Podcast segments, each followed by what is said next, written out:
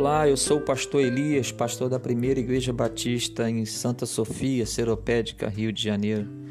Gostaria de pedir permissão para entrar no seu lar, na sua casa, no seu automóvel, em qualquer lugar em que você esteja ouvindo esta mensagem através do podcast Maná. Gostaria que você estivesse fazendo uma reflexão juntamente comigo em Mateus capítulo 21, dos versículos 1 até o 11, que diz assim: a palavra do Senhor. E quando se aproximaram de Jerusalém, próximo ao Monte das Oliveiras, enviou então Jesus dois dos seus discípulos e disse-lhe: Ide à aldeia que está de frente a Jerusalém e logo entrareis e encontrareis uma jumenta presa e um jumentinho com ela. Desprende-os e traz aqui. E se alguém vos disser alguma coisa, diga: O Senhor precisa deles, e logo os enviará. Ora, tudo isso aconteceu para que se cumprisse o que o profeta disse: A filha de Sião, eis que o teu rei vem vem humilde, assentado sobre uma jumenta e sobre um jumentinho, filho do animal de carga. E os discípulos fizeram como Jesus lhe ordenara, e trouxe a jumenta e o jumentinho, e sobre eles puseram suas vestes e sentaram ele. E uma multidão estendia as suas vestes pelo caminho, e cortavam ramos de oliveira e o espalhavam no caminho, e a multidão, tanto que ia adiante como seguia, clamava, dizendo: Hosana ao filho de Davi, bendito que vem no nome do Senhor, Hosana nas alturas.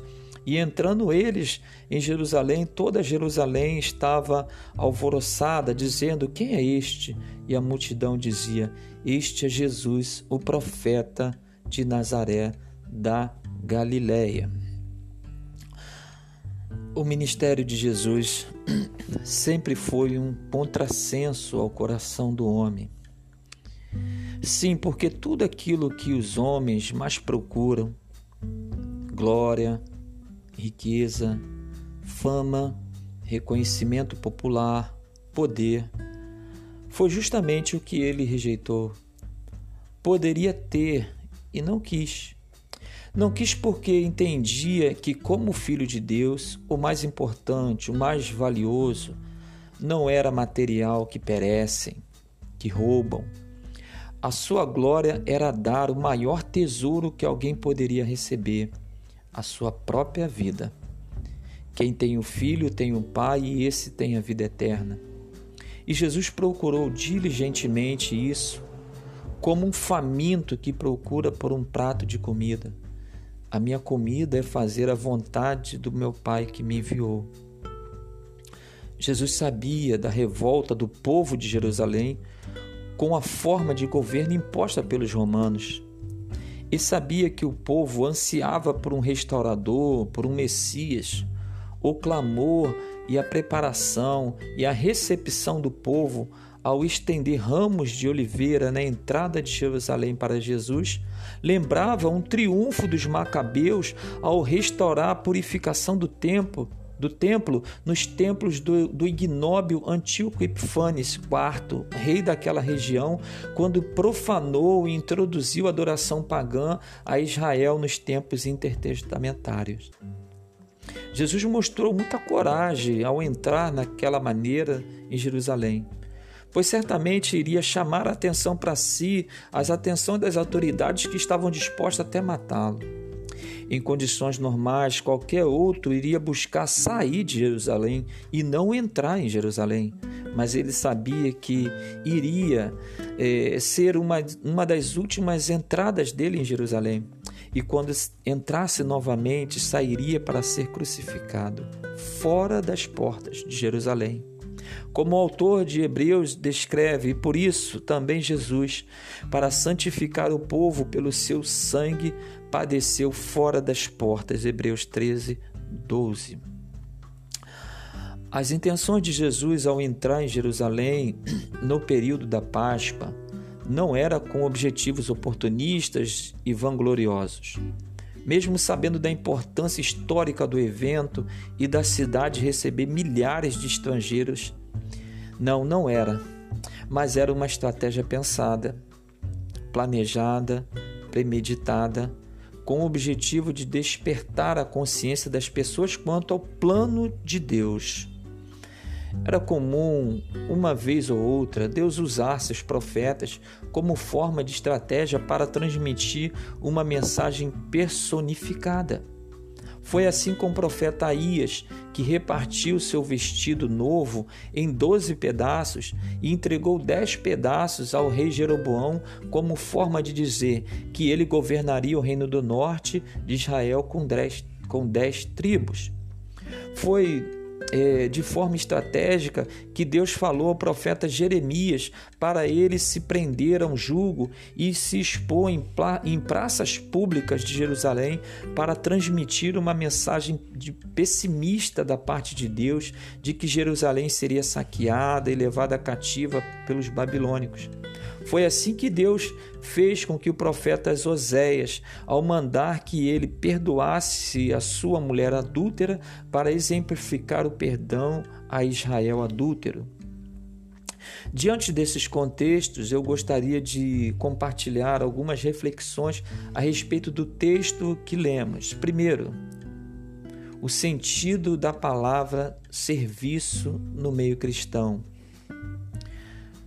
Quando Deus nos chama e atendemos, somos instantaneamente inseridos dentro dos seus projetos gloriosos. Percebemos isso quando começamos a ficar sensibilizados com a aflição dos outros. Se você não sente mais este ardor, algo de muito grave está acontecendo contigo, porque este ardor deve ser algo sintomático a todo cristão. É um efeito que começa em Deus que precisa dar continuidade dentro de nós, passando pelas nossas artérias do nosso coração espiritual. Esta é a maior razão de sermos cristãos: o amor. Não são os nossos cargos, os nossos ministérios, os nossos títulos, não, é o amor. Todas as vossas coisas sejam feitas com amor, apóstolo Paulo escrevendo 1 Coríntios 16, 14. O misto de sentimentos gera dentro de nós alegria, felicidade, contentamento. Quando estamos fazendo a vontade de Deus, isto é muito bom, mas também pode ser um ato de provocação ao nosso ego. Vou explicar. Nos momentos em que o nosso coração está tão jubiloso com os acontecimentos de Deus na nossa vida, são justa, justamente nesses momentos que devemos tomar as devidas precauções, pois o nosso coração pode nos induzir à autoexaltação. Vemos isso na palavra de Deus no livro de Atos dos Apóstolos, capítulo 8, quando um certo Simão quis comprar o dom de Deus e foi repreendido pelo apóstolo Pedro. Arrepende-te, pois, dessa iniquidade e ora a Deus para que porventura te seja perdoado o pensamento do teu coração. Atos 8, 22. A, no a nossa natureza caída, inerente a todo ser humano, inclusive os cristãos, tem ainda a capacidade de mutação dos nossos sentimentos sejam os mais belos, bons e agradáveis, a Deus ou ao, ou ao próximo, pode nos levar ao pecado, elevando as mais mórbidas ganâncias. Lúcifer caiu do seu estado original por querer elevar o seu orgulho acima de Deus. A luz e a glória da majestade do Altíssimo foram obscurecidas dentro do coração daquele querubim que virou demônio, trevas. Não lhe restou nenhum lugar para ele no céu de Deus. Os nossos primeiros pais, Adão e Eva, também não resistiram à armadilha do coração, caindo no conto do diabo de serem como Deus.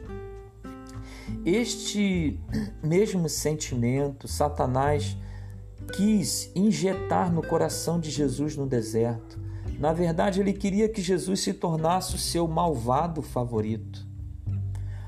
por mais aterrador que sejam essas palavras, elas refletem a mente e o coração daqueles que buscam a sua própria glória dentro do reino de Deus. Lé do engano, pois Deus não divide a sua glória com ninguém. Todos que tentaram usurpar o trono de Deus caíram. Oremos para que o Senhor venha nos dar espírito de temor e nos mostrar a dimensão da nossa responsabilidade dentro do reino. Toda honra e toda glória seja dada a Deus.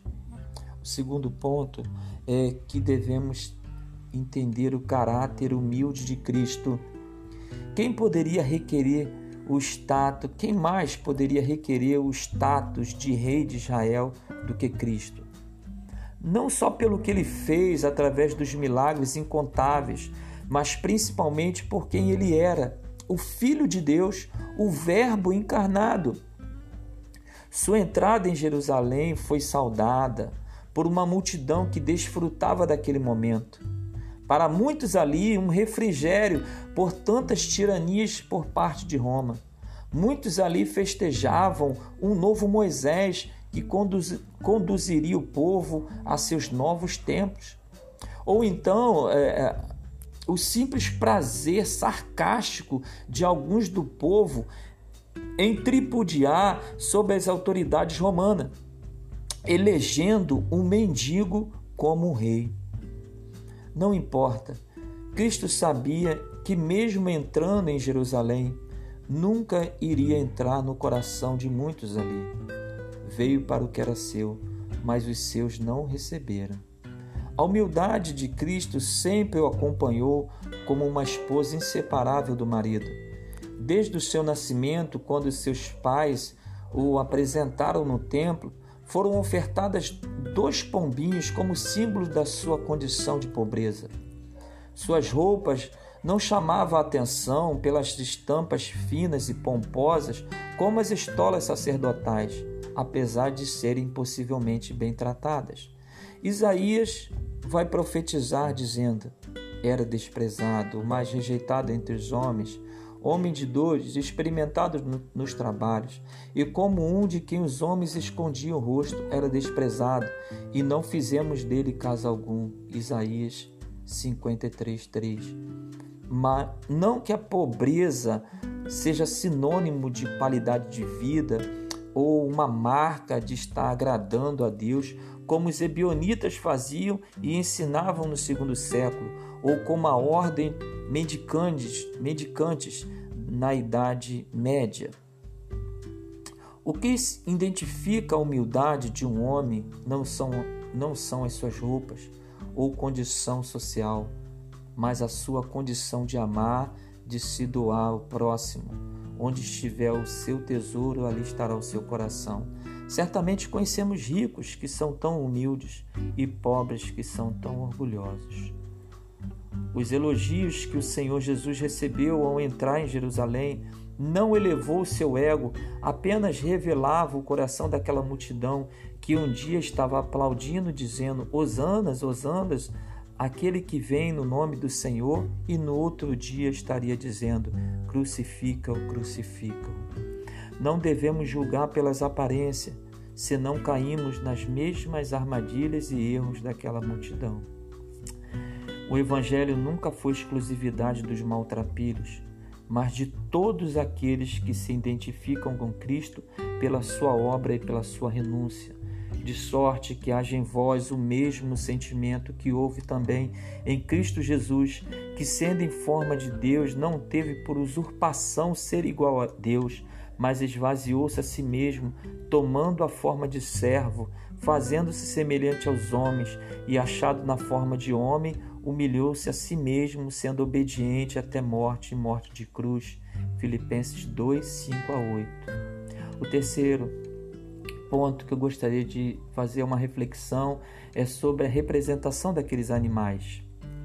Ao olharmos a figura do jumentinho no texto, no primeiro momento, podemos descartá-lo como um animal que, na nossa cultura, sempre foi desprezível pela sua aparência tosca e sinônimo de pouca inteligência e modelo de satirar, satirizar alguém. Porém, dentro do contexto judaico, podemos aprender como aquele animal era trabalhador, resistente e como foi útil para o nosso Senhor. Eu aprendo com isso que devemos estar preparados quando o Senhor faz uma convocação. Devemos ser trabalhadores incansáveis na sua obra. Como você tem reagido quando Deus te chama para a seara? Quando João teve a revelação do Apocalipse na ilha de Patmos, ele viu ao redor do trono de Deus quatro seres viventes e um tinha uma aparência de um boi, animal forte, resistente, que simboliza a força e representa um dos quatro evangelhos, que é o Evangelho de Marcos, sendo Cristo aquele que leva as nossas cargas. Quão relevante pensarmos no privilégio que Deus nos dá de sermos carregadores da sua obra. O apóstolo Paulo diz aos crentes de Gálatas: Levai as cargas um dos outros e assim cumprireis a lei de Cristo. O Senhor Jesus nos ensinou que devemos tomar cada um a sua cruz e segui-lo. E quem não tomar a sua cruz e não segue após mim, não é digno de mim. Mateus 10, 38.